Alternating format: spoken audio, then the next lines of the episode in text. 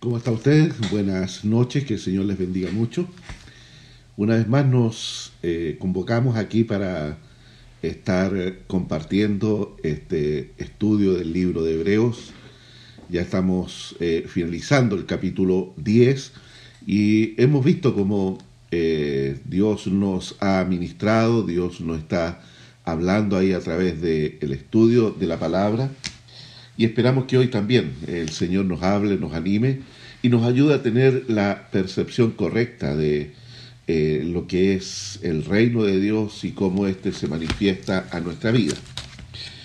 Hablamos la semana eh, pasada acerca de la necesidad de congregarnos, qué importante es el hecho de que nosotros nos congreguemos y eh, sabemos que en este tiempo no podemos hacerlo físicamente, ya pronto se van a ir creando o permitiendo los eh, espacios para esto, pero por ahora estamos en esta situación, por lo tanto nos acomodamos a esto, pero igual nos congregamos a través de las redes y qué bueno que Dios nos haya permitido tener acceso a la internet, a teléfonos eh, apropiados, a computadores, con el propósito de poder eh, comunicarnos y mantener este vínculo eh, que el Señor nos permite tener. Así que congregarse es un mandato del Señor. No está correcto cuando una persona dice, no, si yo busco a Dios en mi casa, yo no necesito congregarme. Y lo cierto que eso es ir en contra de lo que es el mandamiento bíblico, por lo tanto es algo de lo cual la persona tiene que cambiar de actitud, o sea, tiene que arrepentirse. Usted sabe que el arrepentimiento es un cambio en la manera de pensar de la persona. Eso es lo que significa arrepentirse. Entonces, cuando una persona piensa que puede vivir un evangelio eh, solitario y que no necesita de otros creyentes y dice, no, si la comunión con Dios es personal. Oiga, eso es parte de la verdad. Sí, la comunión de Dios es personal. Yo no puedo depender de un grupo de creyentes para relacionarme con Dios y ser yo irresponsable en mi relación personal con Él. No puede ser así. ¿Ya? Pero no, no, bíblicamente uno ve el testimonio de la Escritura cuando el Señor mismo habla de la iglesia. Ahí en el Evangelio de Mateo capítulo 18 dice, cuando alguna persona eh, eh, hubiese pecado y no quiere arrepentirse de su pecado, dilo a la iglesia. ¿A qué iglesia se refiere? A la iglesia local, por supuesto, de eso está hablando, de la iglesia en la cual usted y yo somos parte, nos congregamos y eh, amamos a, los creyentes, establecemos relaciones, nos fortalecemos, nos animamos unos a otros. Por eso es tan necesario este mandamiento que encontramos aquí en Hebreos 10, 24, 25 de estimularnos al amor, no dejando de congregarnos como algunos tenían ya por costumbre en ese tiempo. Así que eh, anhelamos y deseamos fervientemente el momento que volvamos a reunirnos y a congregarnos como iglesia. ¿Qué les parece si oramos para que empecemos el estudio de hoy? Hoy vamos a estar, estar hablando de Hebreos capítulo 10, verso 26. Ya es bien denso lo que vamos a estar viendo el día de hoy y quizás algo que en este tiempo eh, poco se habla porque eh, comúnmente se habla del amor de Dios y que Dios tiene un corazón grande de amor para con todos y que Dios es bueno y es perdonador y eso está bien. Está bien que lo presentemos al Señor de esa manera, pero quiero decirle, eso no es toda la verdad. Dios es mucho más que eso, aunque la esencia de nuestro Dios es amor, pero también es justo, también es santo, también nuestro Dios eh, espera, tiene una expectativa de parte de nosotros. Oramos, acompáñeme usted por favor para que oremos al Señor. Amado Dios, hoy queremos darte gracias Señor. Gracias por poder estar una vez más reunidos a través de esta plataforma Y oramos al Espíritu Santo de Dios que nos ayude, que nos guíe y que nos dé la capacidad de poder entender esta bendita palabra. Gracias Señor por eh, permitirnos eh, estar, eh, Señor, unidos en el Espíritu unos con otros. Y yo bendigo la vida de cada uno de tus hijos, de tus hijas, que se ha congregado, Señor, en este tiempo de esta manera virtual, pero que queremos recibir una palabra que direccione nuestra vida, que nos ayude a mantenernos en el temor a Dios. En el nombre de Jesús, amén y amén. Bien, ¿qué les parece si leemos el texto bíblico? Dice así, vamos a leer del eh, Hebreos capítulo 10, verso 26 al 31. Dice, porque si pecaremos voluntariamente después de haber recibido el conocimiento de la verdad, ya no queda más sacrificio por los pecados, ¿ya? sino una horrenda expectación de juicio y de hervor de fuego que ha de devorar a los adversarios. El que viola la ley de Moisés, por el testimonio de dos o tres testigos, muere irremisiblemente. ¿Cuánto mayor castigo pensáis que merecerá el que pisoteare al Hijo de Dios y tuviere por inmunda la sangre del pacto, en el cual fue santificado e hiciere afrenta al Espíritu de gracia? Pues conocemos al que dijo, mías la venganza, yo daré el pago, dice el Señor. Y otra vez, el Señor juzgará a su pueblo. Horrenda cosa es caer en manos del Dios vivo. ¿Ya? Pecar deliberadamente o voluntariamente. Ya en el griego usa la palabra deliberadamente y aparece primero, ya, porque si deliberadamente pecaremos, dice en el griego, ese, ese es el orden que aparece allí, Entonces, al aparecer eh, primero, es porque está concentrando el énfasis, está hablando de una conducta deliberada en la persona, en el individuo. Y esta palabra aparece solamente dos veces en todo el Nuevo Testamento. Y aparece aquí donde la hemos leído, en Hebreos 10:26, y también aparece en Primera de Pedro 5:2. Allí eh, también dice que eh, los que pastorean la grey de Dios voluntariamente, habla de pastores, habla de ancianos que son responsables de guiar, de enseñar, de educar a la iglesia del Señor. De eso está hablando allí. Ya entonces está hablando de una conducta que ha sido premeditada, de una conducta que no es algo espontáneo y también de no que no es una conducta esporádica. Está hablando de una constante, de alguien que se ha entregado a el pecado de manera deliberada. De eso es lo que está haciendo. O sea, el significado es hacer algo bueno o algo malo intencionalmente. Sea, una persona que peca deliberadamente o que eh, es una persona que no puede eh, justificar o culpar a otros acerca de su conducta. La verdad es que los humanos eh, somos bastante propensos a culpar a los demás acerca de nuestras malas conductas. Ya lo vemos desde el principio allí en el Génesis, ¿no es cierto? Donde eh, se le pregunta a Eva, a, Adán, y le dice Dios, eh, ¿por qué hiciste tal cosa? Haciendo referencia al pecado cometido, a la desobediencia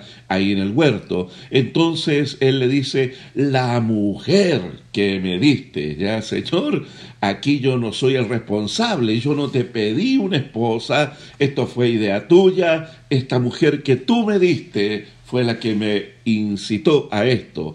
Y el Señor habla con la mujer y dice, la serpiente. Entonces, eso es justamente la conducta. Entonces, cuando habla de un ejercicio deliberado del el pecado en la vida de una persona, está hablando de que esta persona ha hecho algo intencionalmente.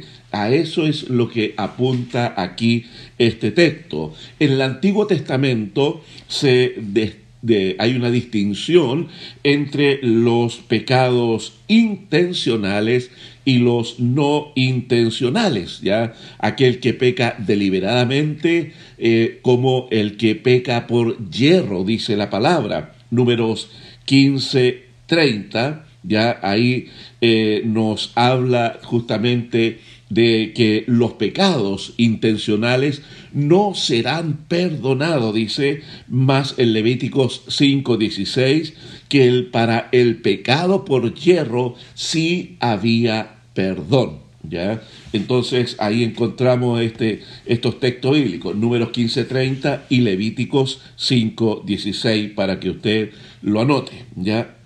Entonces, aquí específicamente en este texto está refiriéndose a alguien que ha pecado de manera intencional, de manera voluntaria, pero lo que tenemos que hacer notar aquí es que está hablando de personas que en un momento fueron parte de la iglesia. Recuerde la exhortación previa a esto es el no dejarnos de congregar.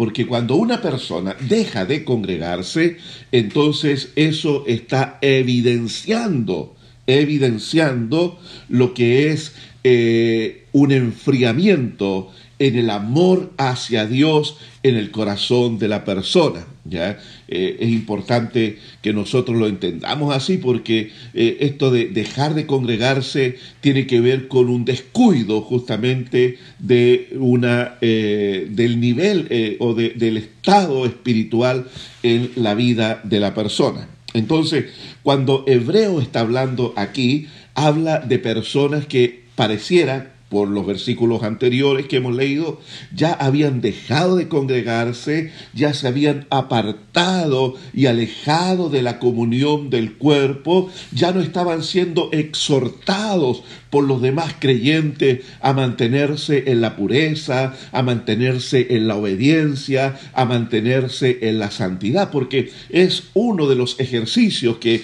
hacemos también en la iglesia del Señor. Por eso vemos el consejo de, de Pablo en Gálatas capítulo 6, verso 1, cuando le dice, si alguno fuere sorprendido en alguna falta, ustedes que son espirituales, eh, eh, restáurenlo, ya, restáurenlo, exhórtenlo, preocúpense de él, háganlo con misericordia, le dice el apóstol Pablo, deben considerarse, no sea que tú también seas tentado.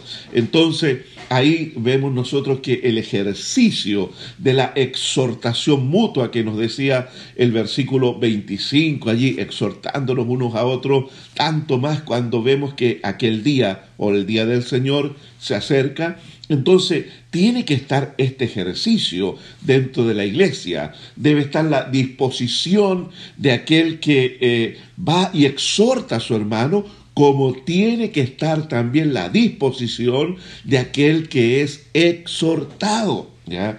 Eh, no sé cuál de las dos cosas será más difícil, pero eh, a veces uno se encuentra con esto que, que no es fácil exhortar a alguien, llamar a alguien al arrepentimiento. No es fácil eh, llamar a la persona y confrontarla con lo que está haciendo. Es, un, es difícil para aquel que lo tiene que hacer. ¿ya? Pero no es menos fácil, menos difícil, perdón, para aquel que es exhortado también. Entonces, tiene que haber una disposición de ambas partes. O sea, el hermano que exhorta a aquel que está en una situación eh, indebida, de pecado, ¿no es cierto? Tiene que hacerlo eh, diligentemente, porque ya nos exhortaban los profetas, decían que si yo veo al justo hacer algo indebido y yo no le corrijo, va a morir en su pecado, pero su sangre yo voy a demandar de ti. Ese es lo que se llama el deber de la atalaya. aquel que puede visualizar, darse cuenta de algo indebido que está ocurriendo o haciendo mi hermano, y yo tengo que llamarlo, eh, ponerlo allí delante y exhortarlo. A veces eh, pareciera que se nos resulta más eh, fácil no hablar con la persona, sino que buscar a un tercero para comentarle acerca de lo que está involucrado aquella persona, de lo cual yo fui testigo y yo te digo la verdad porque yo lo vi. ¿ya? Eh, la verdad que eso no es lo bíblico. Ese comentario está de más. Lo bíblico es, hermanito, venga, vamos a conversar, eh, vamos a hablar aquí de las cosas que están ocurriendo. Y ahí, eh, por eso dice la palabra que Llámale en privado, habla tú con él a sola. Y si no te escucha, busca dos o tres testigos, pero hermanos maduros en la fe, para que le exhortes, para que compartas con él y le llamen al arrepentimiento. Y si no, bueno, dilo a la iglesia, ¿ya? Y la iglesia es la iglesia local, no la iglesia del Facebook, ¿ya? no la iglesia de las redes, ya no es que usted va a publicar por Facebook, yo exhorté al hermano y lo llamé arrepentimiento y el hermano no quiso arrepentirse y mira y sigue en su pecado y este es su pecado. No, no, no es eso, pues, mi hermano querido, ya, sino que cuando dice dilo a la iglesia, está hablando justamente y, y, yo creo que hace más referencia al liderazgo de la iglesia local para que puedan manejar el asunto y para que puedan luego eh, tomar cartas allí y ver cómo resolver aquel conflicto. Bueno, aquí parece en este párrafo que hemos leído, ya las personas se habían distanciado, se habían alejado de la iglesia. Y aquí hay una advertencia al creyente, a usted, a mí, en, todos los tiempos, hay una advertencia que una conducta rebelde, una conducta en pecado, ya sea este visible o sea eh, este en oculto, pero una conducta pecaminosa tendrá consecuencias en la vida de la persona, en la vida del creyente, ¿ya? Ahora, ¿Cuáles son las consecuencias? No habrá, dice, un nuevo sacrificio, como dice aquí la palabra. Ya, ya no queda más sacrificio por los pecados. O sea, si la persona peca voluntariamente, peca de manera insistente, ya eh, endureció su corazón, adoptó una actitud rebelde, frente al mandamiento del Señor, entonces dice la palabra, ya no hay más sacrificio por el pecado, sino una horrenda expectación de juicio, como dice aquí la palabra. De ahí vamos a hablar un poquito de eso, ¿ya? En la iglesia apostólica o la iglesia primitiva, después de los apóstoles, en los tiempos de persecución, eh, la mayoría de los hermanos eh, estaban dispuestos a derramar su sangre, a dar su vida por la fe en Cristo Jesús. No era fácil de ninguna manera, pero estaban dispuestos ellos a mantenerse fieles al Señor a pesar de las amenazas de los emperadores, de los gobernantes, de las muchedumbres que se venían contra de ellos, de, ser echados allí en la arena, de los circos romanos. Eh, la verdad es que la mayoría de los hermanos, de los creyentes, se mantenían fieles y muchos, miles y miles de creyentes dieron sus vidas por mantener su fidelidad a Cristo.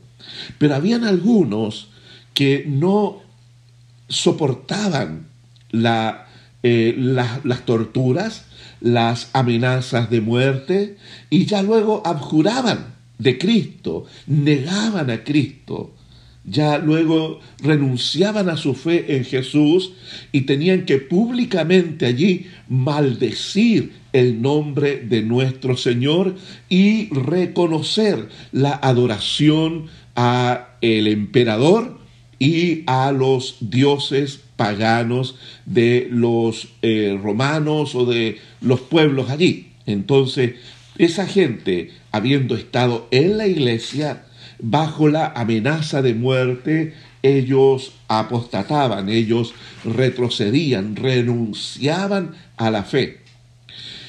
Y pareciera que aquí está haciendo referencia justamente a ese tipo de conducta, a ese tipo de respuesta frente a las situaciones de persecución de la iglesia.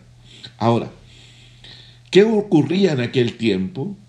Habían muchos creyentes que eh, líderes, pastores y la iglesia en general, que no aceptaban una vez que la persona había apostatado, no aceptaban que ellos volviesen a la iglesia de nuevo, porque habían, se habían convertido en traidores que habían negado a Cristo. Y había una fuerte oposición, un gran número de creyentes pensaba de esa manera. Pero habían otros que no, otros que les daban la posibilidad de rectificar el camino, de rectificar eh, lo que es eh, su devoción al Señor. Tenían esa oportunidad. Y para eso debían bautizarse nuevamente para que así públicamente ellos expresaran su eh, compromiso una vez más para con el Señor. ¿ya? Entonces era complejo allí la situación en el primer siglo, porque eh, hay, que estar en medio de la persecución, hay que estar en medio de la amenaza, hay que estar allí eh, bajo la espada eh, para ser allí asesinado por causa de la fe. Pero quiero decirle algo, mi hermano querido, que es Dios el que nos capacita con su gracia abundante y maravillosa para poder enfrentar la muerte por causa de la fe. Ya eso eh, es algo que muchos creyentes lo vivieron, lo experimentaron y que eh, abrazados en las arenas del circo romano, ellos cantaban himnos al Señor mientras los verdugos soltaban los leones, los tigres que no habían comido en semana para que se devorasen a los creyentes allí los cuales también los vestían con pieles de oveja recién desollada y era un festín para aquellas eh, bestias que no habían eh, comido nada en semanas. Y en la euforia allí demoníaca de los asistentes a esos eh, circos, a esas arenas romanas, la verdad es que era un espectáculo bastante triste, pero a la vez también un testimonio poderoso de la fidelidad y del amor a Cristo de aquellos que daban su vida allí en la arena. El Señor los capacitaba con una gracia especial, eh, derramaba gracia sobre ellos para que soportasen gozosamente y la convicción de ellos, que debe ser la misma que nosotros debemos tener el día de hoy, de que la muerte es solamente el paso a la vida de gloria a la vida eterna, a la vida superior. Entonces ellos esperaban ese momento del martirio y no oponían resistencia a eso. Pero habían otros que eran personas que apostataban de la fe por temor, por eh, pretender salvar su vida. ¿Qué hay cuando una persona no es fiel al Señor?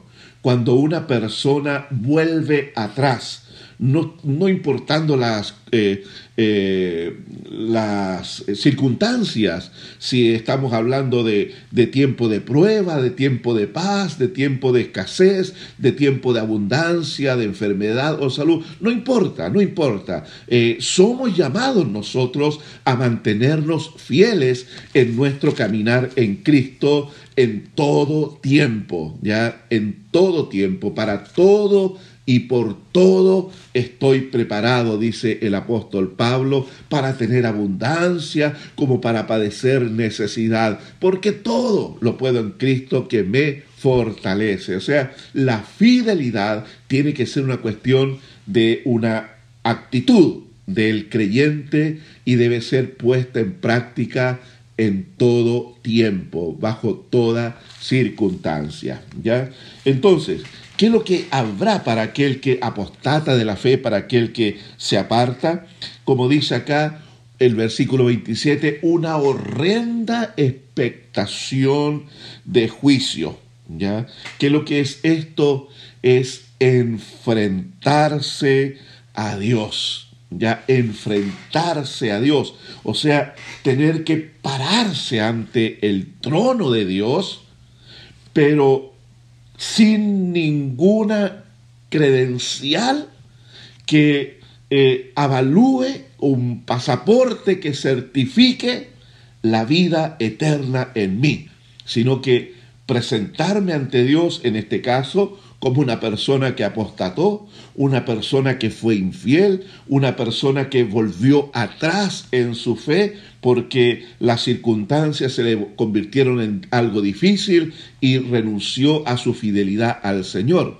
Entonces ahí, un de pie ante el trono para, como vamos a ver más adelante, recibir una sentencia. ¿Ya?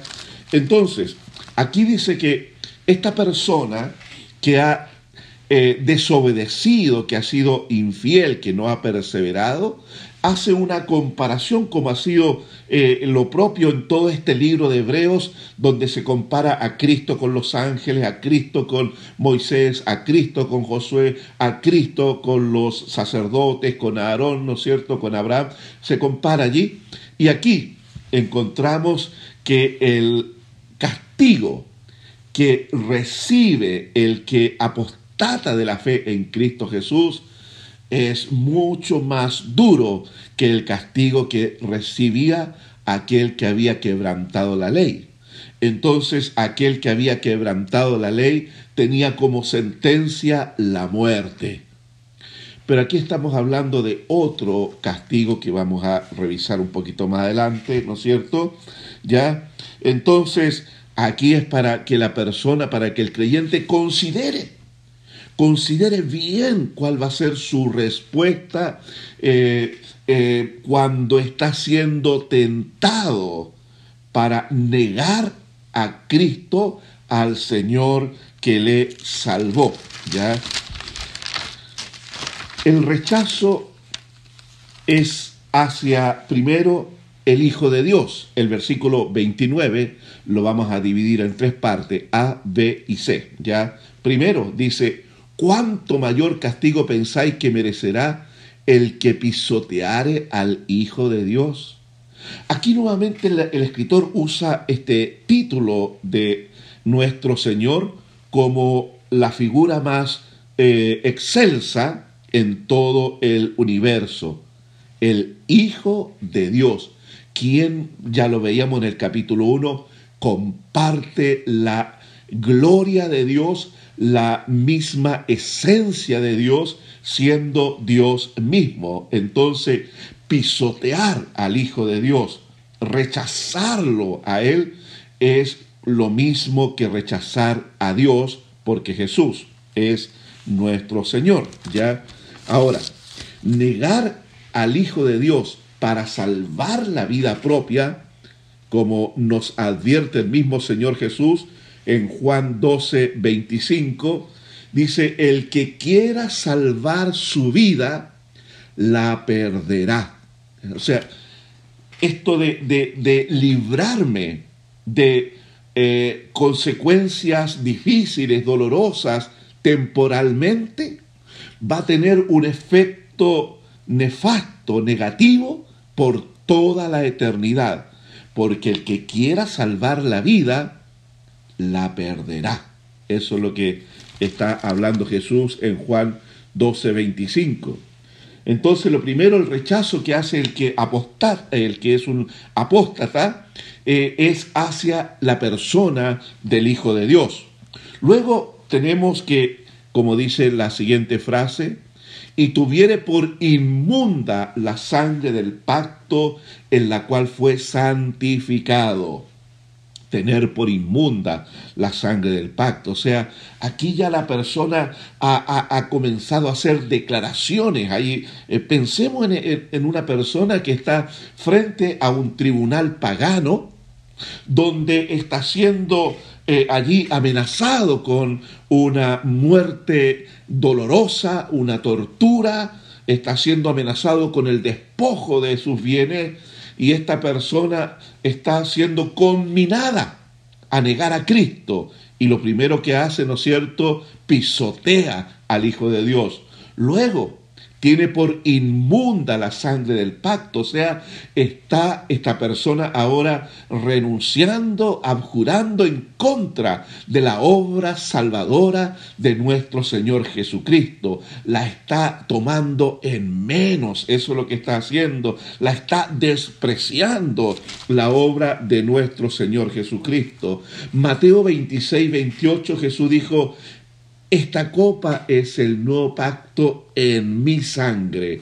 O sea, si la persona, habiendo estado en la comunión con Dios, pero luego por las circunstancias que sean, la persona retrocede en su fe, abjura de, eh, niega la obra de Cristo en él, entonces esa persona está saliendo de este nuevo pacto.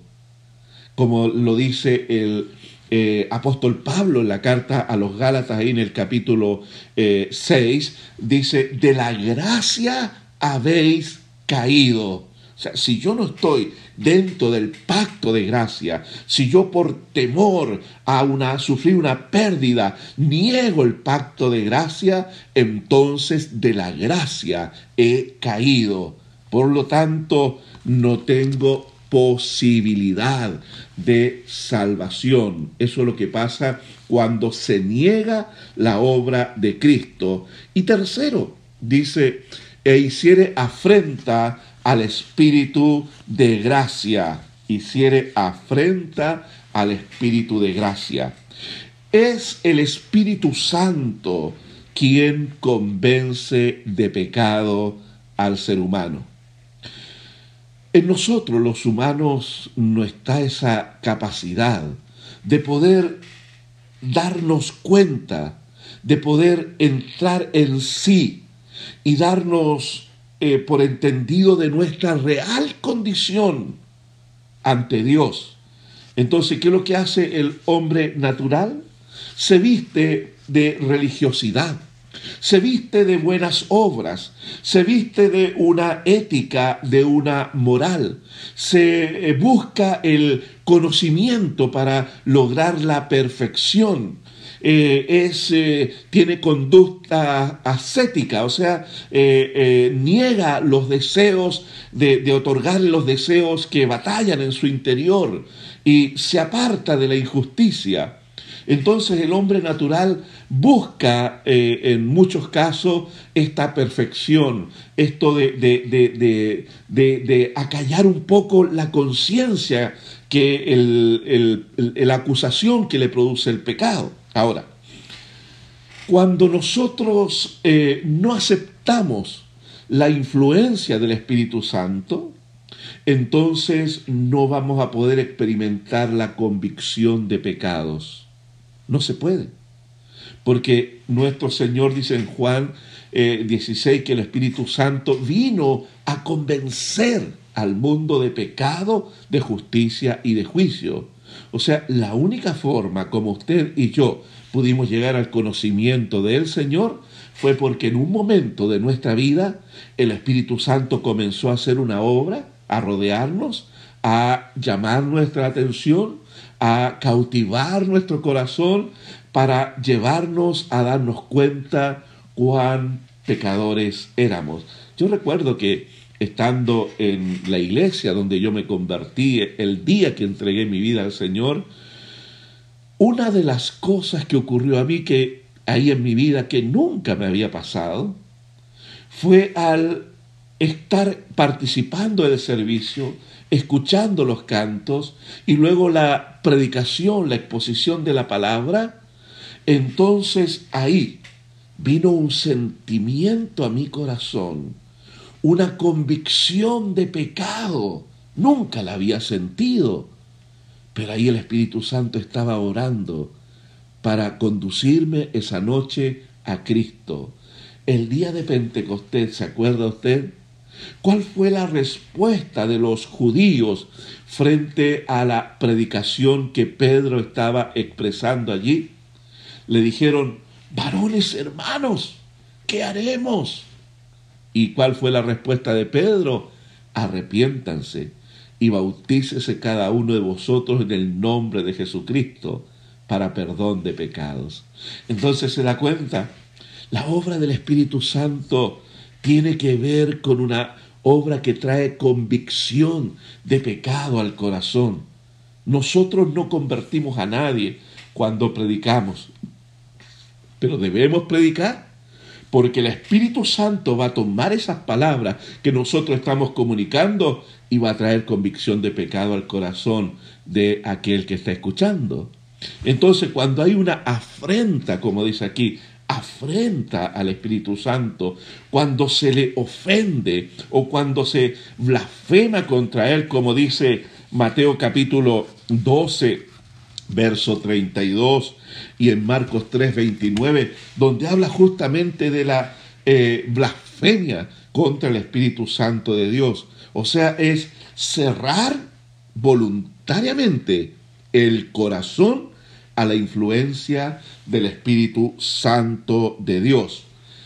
¿Puede el ser humano hacer eso? Claro que puede resistir a la influencia del Espíritu Santo en su vida. Hechos 7:51, leamos, leamos este versículo de Hechos 7:51, eh, dice así. Duros de servir. ¿Quién está hablando acá? Esteban, ¿no es cierto?, el primer mártir de la iglesia cristiana, él está hablando a un grupo de judíos que estaban eh, debatiendo con él y estaban allí eh, buscando cómo eh, encontrar de qué acusar a Esteban, pero Esteban lleno del Espíritu Santo les predicó, les habló y, los confrontó con su realidad. Y dice así aquí en el versículo 51, duros de servicio e incircuncisos de corazón y de oídos. Vosotros resistís siempre al Espíritu Santo como vuestros padres, así también vosotros. Resistir al Espíritu Santo. El ser humano puede hacer eso. Lamentablemente, el ser humano tiene esa facultad de negarse a la influencia del Espíritu Santo de Dios en su vida, endureciendo el corazón. Entonces, ¿cuál es la consecuencia de esto? Si la persona resiste, afrenta al Espíritu Santo de Dios, entonces la persona no puede ser convencida de su estado, de su condición espiritual. No puede ser convencida. Por lo tanto, la persona permanece en sus pecados. Puede permanecer en su religión, claro, como usted le, ha pasado a veces que le ha predicado a alguien, la persona dice, no, yo tengo mi religión, y la persona permanece en su religión, y la persona trata de ser una buena persona, y la persona tiene una conducta moral aceptable en la sociedad, y así sucesivamente, pero no ha experimentado esa convicción de pecado que es lo único que puede conducir al individuo a la cruz de Cristo. Entonces, cuando una persona cierra el corazón, o como ocurre con esto, con esta, esta persona que está relatando acá o haciendo referencia aquí el escritor de Hebreos, donde dice que eh, son personas que han pecado voluntariamente, que de manera deliberada se entregaron al pecado y que luego pisotearon al Hijo de Dios, tuvieron por inmunda la sangre del pacto e hicieron afrenta al Espíritu Santo. Esa persona está perdida espiritualmente. Esa persona no ha no, no, no puede eh, estar en la salvación, y aunque esté en la iglesia, porque a veces en la misma iglesia hay gente que lleva años en la iglesia, pero que resiste al Espíritu Santo, cierra su corazón allí a la obra del Espíritu Santo. Versículo 30 dice allí, pues conocemos al que dijo, mí es la venganza, yo daré pago, dice el Señor. Vamos a hablar ahora del juicio de Dios, el juicio de Dios. Según de Corintios capítulo 5, verso 10, dice que todos debemos comparecer ante el tribunal de Cristo. ¿Ya? Todos compareceremos ante el tribunal de Cristo. El creyente fiel va a recibir una sentencia. ¿Y cuál va a ser esa? Absuelto. Absuelto. Esa es la sentencia que está ya determinada para aquella persona que ha nacido de nuevo y ha guardado la fidelidad a Cristo durante su trayecto a través de la vida. ¿ya? Entonces, eh, el creyente fiel que será absuelto, como Pablo dice en 2 Timoteo capítulo 4, versos 7 y 8, que él tiene la certeza del perdón. ¿ya? Importante eso, la certeza del perdón. Dice que Dios le va a dar la corona de justicia. O sea, el anhelo de Pablo era, ya terminé mi carrera, ya, ya, ya hice, cumplí con lo que Dios me encomendó, así que ahora ha llegado el momento de mi partida. Mire, qué tremendo la convicción que este hombre tiene, mi hermano amado. Y esa es justamente la convicción que debe estar también en el corazón de todo creyente, de todo creyente.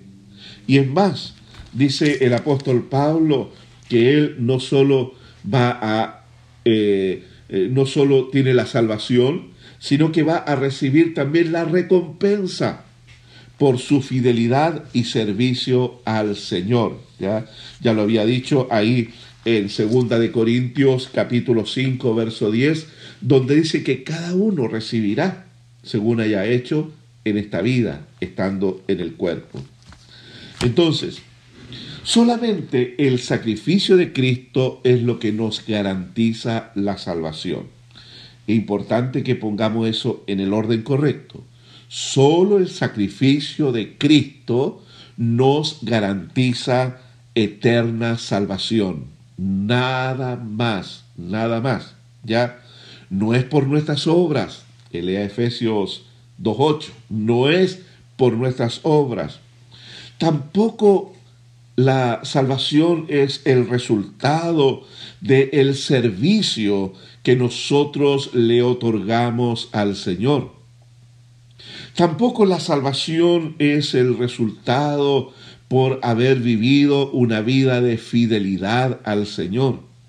No se nos concede la salvación por el grado de fidelidad que nosotros tenemos para con Dios. Tampoco, hermano mío, es por el tiempo en el cual hemos perseverado en Cristo. ¿Me entiende? O sea, si nosotros atribuyésemos la salvación, por ejemplo, al hecho de que yo he sido fiel a Dios, estaríamos nosotros negando que la salvación es obra exclusiva de la de el sacrificio de nuestro Señor Jesucristo en la cruz por nosotros. Si nosotros decimos que es por causa de nuestra perseverancia o por causa de nuestro servicio al Señor, estamos también debilitando, negando que la salvación es obra exclusiva de lo que Cristo hizo en la cruz por nosotros. Entonces, la salvación, la salvación eterna, la vida eterna que Dios nos ha dado, es un regalo que se nos concede por los méritos de Cristo. Y eso, hermano mío, debe quedar claramente establecido en nuestro corazón, porque eso es lo que le da la seguridad a la salvación que nos, se nos ha sido concedida, que se nos ha sido regalada. ¿ya? Eso es lo que da la seguridad a la salvación. No es que el creyente un día es, es salvo y al otro día no tiene la certeza si es salvo o no. ¿ya? No, tenemos la certeza de que Cristo es nuestro Salvador. Ahora, la fidelidad, la perseverancia, el servicio a nuestro Dios, nuestras obras serán consideradas en las recompensas, no en la salvación. ¿ya? Serán consideradas allí en la recompensa que usted va a obtener.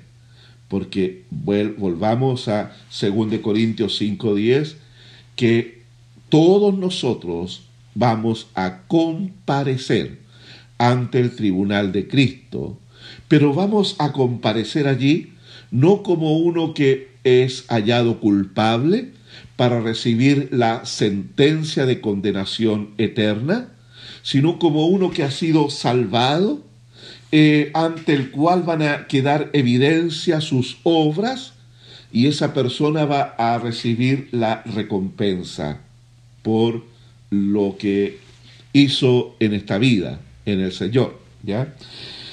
Entonces, la salvación es por mérito de Cristo, pero es importante y necesario que el creyente pueda mantenerse fiel a el Señor que le salvó. Pueda aprender en este caminar a amar por sobre todas las cosas al Señor que le salvó. Es importantísimo que ocurra eso en la vida del creyente, porque eso va a incidir en lo que es su comportamiento, va a tener efecto en cómo vive la persona, cuáles son sus prioridades, cómo la persona va a hacer uso de los recursos que dispone en la vida. O sea, el encuentro con Cristo tiene que tener un efecto positivo en cada aspecto de la vida de la persona. Eso es lo que ocurre con la obra de Cristo en el corazón. Por eso Jesús habló de eh, los frutos. El buen árbol da buenos frutos y por el fruto se conoce el árbol. Pero para que nosotros, habiendo sido malos árboles, que dábamos malos frutos, hoy seamos un buen árbol que da buenos frutos, eso es única y exclusivamente por la gracia y misericordia de nuestro Dios, la cual se manifestó a nosotros a través de la obra de Cristo en la cruz, dando su vida a Él por nosotros. Ahí. Eso nos permite tener acceso a Dios a través del perdón de nuestros pecados, de la santificación de nuestras vidas y podemos nosotros tener comunión con el Creador a través de eso. Entonces, una vez que la persona es salvada, la persona comienza a hacer obras, la persona comienza a vivir una vida de fidelidad, la persona persevera en el Señor, no para alcanzar la salvación, sino para manifestar el estado de salvación en la cual la persona se encuentra. Ahí está la evidencia. Sí, esta persona es salvo, porque mira, ama a Dios sobre todas las cosas. Esta persona es salvo porque persevera, porque es fiel al Señor, no está dispuesto a transar los principios del reino. Mira, esta persona es salva porque eh, eh, sus obras, sus, eh, su servicio refleja los dones que el Padre ha puesto en él y todo lo que esta persona hace lo hace para la gloria de Dios.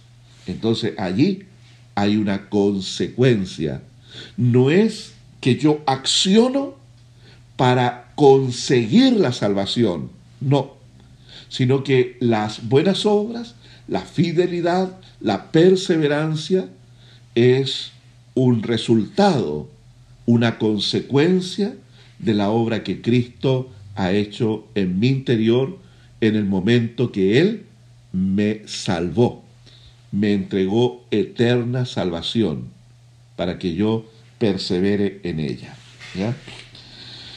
Para el pecador no arrepentido y para aquellos que apostatan de la fe, nos dice acá que hay una horrenda expectación eh, de juicio, una horrenda expectación de juicio. ¿Qué quiere decir esto? De que la persona vive bajo una espada de Damocles, donde en cualquier momento la persona, si parte de esta vida sin haber experimentado el nuevo nacimiento, la persona llega a un estado eh, después de la muerte donde queda a la espera del juicio de Dios. Y eso no lo, no lo he vivido ni espero vivirlo, pero debe ser algo horrible bajo ese sentimiento de que tuve la oportunidad de conocer a Jesús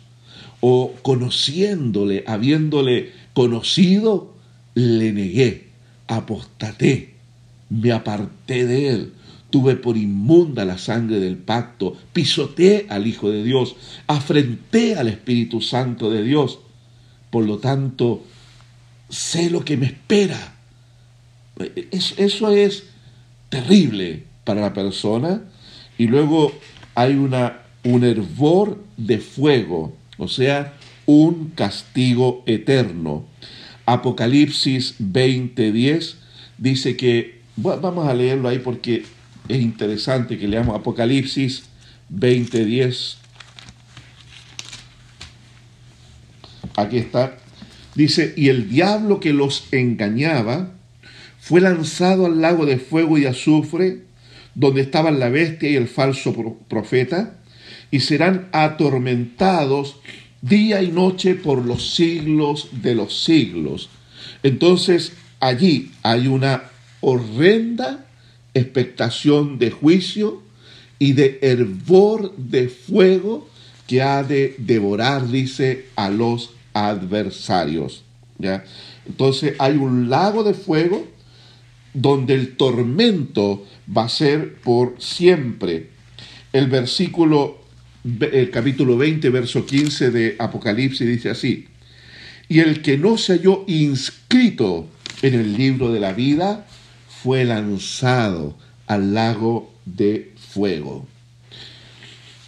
El libro de la vida. Interesante, ¿no es cierto? El libro de la vida. O sea, si la persona en el día del juicio final, porque acá dice, mi es la venganza, yo daré el pago, dice el Señor, y otra vez el Señor juzgará a su pueblo. Horrenda cosa es caer en las manos del Dios vivo. Mía es la venganza, yo daré el pago. El pago que va a recibir la persona que no se arrepintió de sus pecados, la persona que no reconoció al Salvador, Jesucristo, como su único y suficiente Salvador, esa persona va a ser echada, como dice acá, en el lago de fuego y azufre, por la eternidad, por siempre. O sea, hay un peligro inminente en cada persona, cada día que se levanta está en ese peligro inminente de perderse por la eternidad. ¿Qué es lo que es el libro de la vida? Esto ya viene, viene desde el Antiguo Testamento. Dice Éxodo 32, vamos al libro de Éxodo capítulo 32.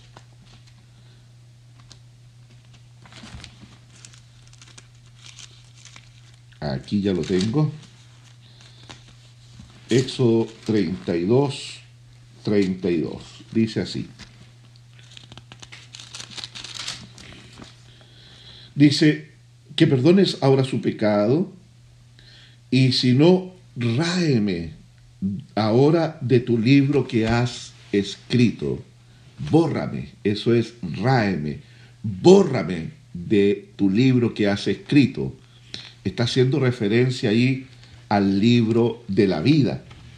Y el Señor le responde a Moisés lo siguiente, al que pecare contra mí, a éste raeré yo de mi libro.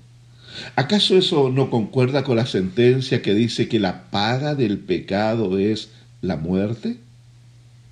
Que por cuanto todos pecaron están destituidos de la gloria de Dios.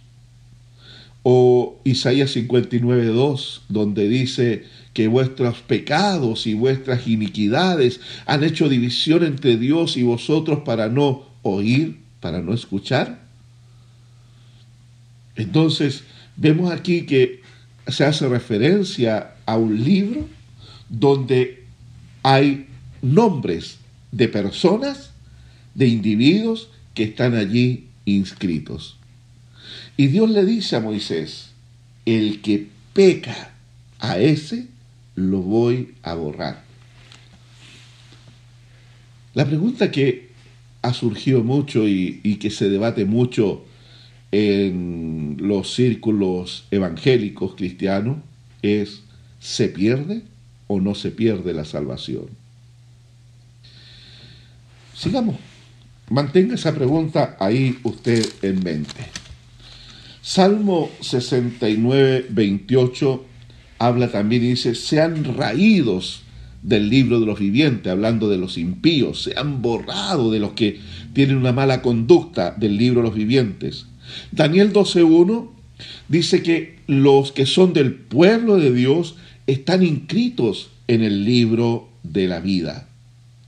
Filipenses, ya llegando al Nuevo Testamento, capítulo 4, verso 3, ahí menciona a Evodia y Sintique, que fueron colaboradoras de Pablo, compañeras de milicia de Pablo, y Pablo dice, las cuales están inscritas en el libro de la vida.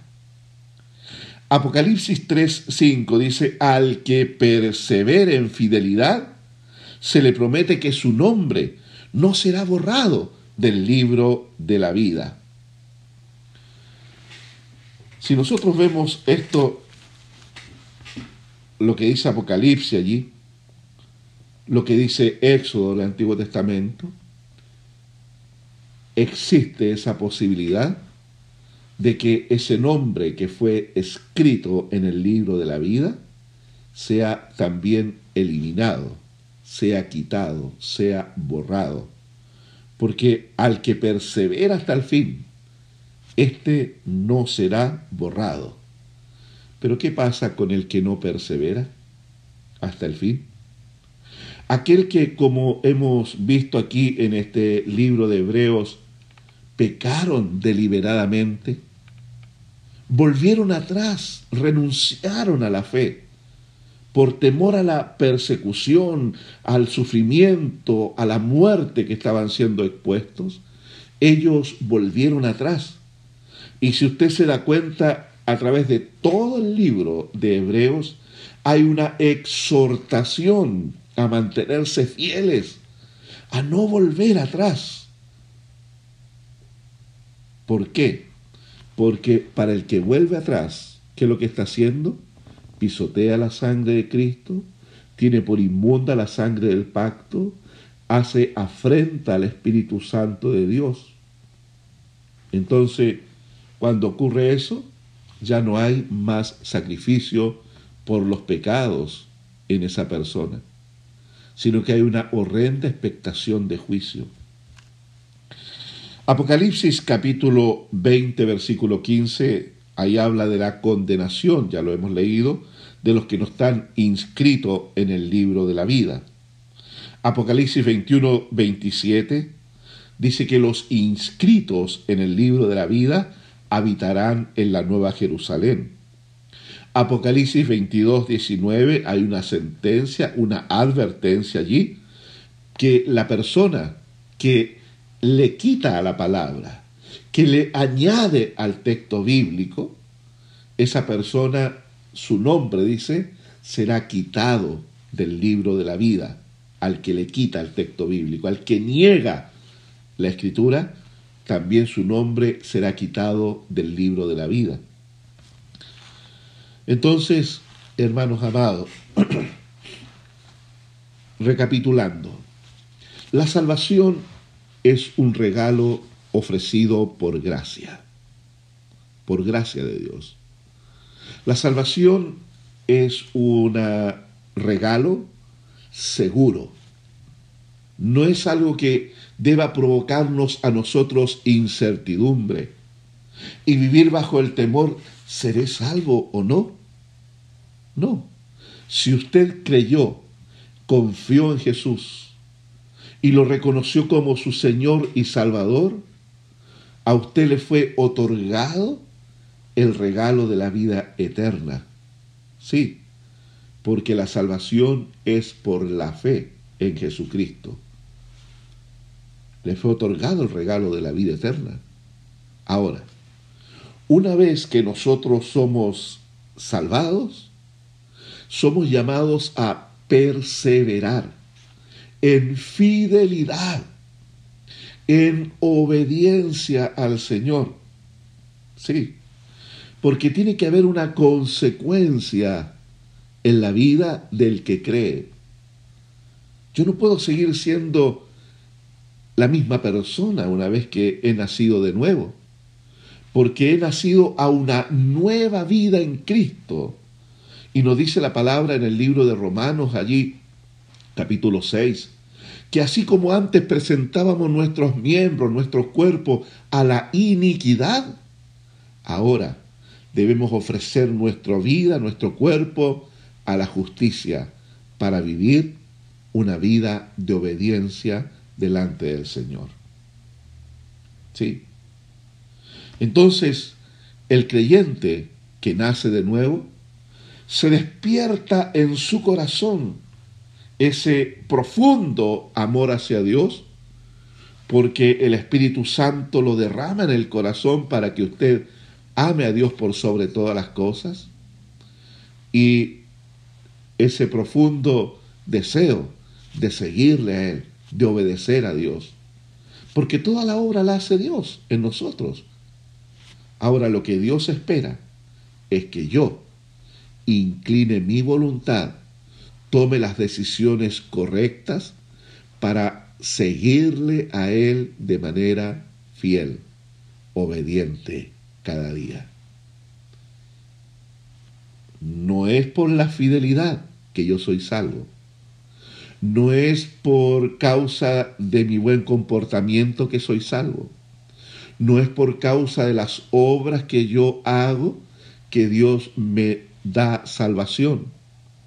Porque ahí estaríamos hablando de mérito humano. No, la salvación es por la obra de Cristo. Lo que Dios espera de mí es que yo permanezca fiel.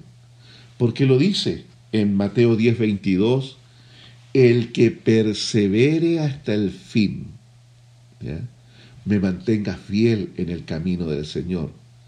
El que persevere hasta el fin, este será salvo. O sea, me está llamando a una conducta de fidelidad cada día. Que yo me mantenga en la salvación, bajo el temor a Dios, bajo la obediencia a Dios. La vida cristiana no es un juego. La vida cristiana no es una instancia donde yo voy a ver qué gano con esto. No, mi hermano querido. ¿Qué, ¿Qué, más grande podría ganar usted que la vida eterna? Que ha sido el regalo maravilloso del cielo para nosotros. Guardemos nuestro corazón que si nosotros deliberadamente pecamos después de haber recibido el conocimiento de la verdad, ya no queda más sacrificio por nuestros pecados. Mantengámonos fiel y perseveremos en nuestro caminar con el Señor. Honrémosle a Él donde quiera que estemos. Démosle a Él la alabanza y la gloria que Él merece. Somos su pueblo, somos sus hijos, somos su iglesia. Así que hermano amado, que Dios lo bendiga y que Dios lo guarde en el día de hoy. Amén. ¿Qué le parece si oramos al Señor? Le recuerdo que mañana tenemos ayuno, oración a las 9, a las 13 y a las 19 horas. ¿ya? Así que estamos en un tiempo especial de oración y ayuno el día de mañana, buscando el rostro del Señor, fortaleciendo nuestro espíritu, consagrando nuestra vida a Él como siempre. Oremos. Amado Dios, te damos gracias. Líbranos, Señor, de endurecer el corazón para rechazar la influencia del Espíritu Santo. Líbranos, Señor, de negar a Cristo. Líbranos, Señor, de apoyarnos en nuestra justicia para la salvación.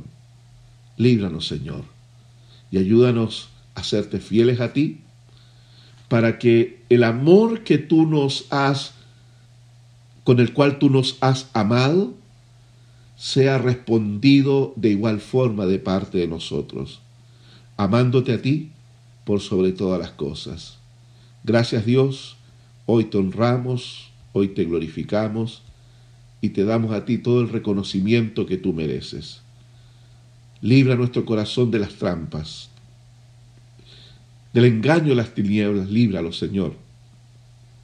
Y ayúdanos a perseverar con fidelidad para contigo. En el nombre de Jesús. Amén y amén. Gracias Dios. Que Dios le bendiga, mi hermano amado, y que tenga un buen descanso.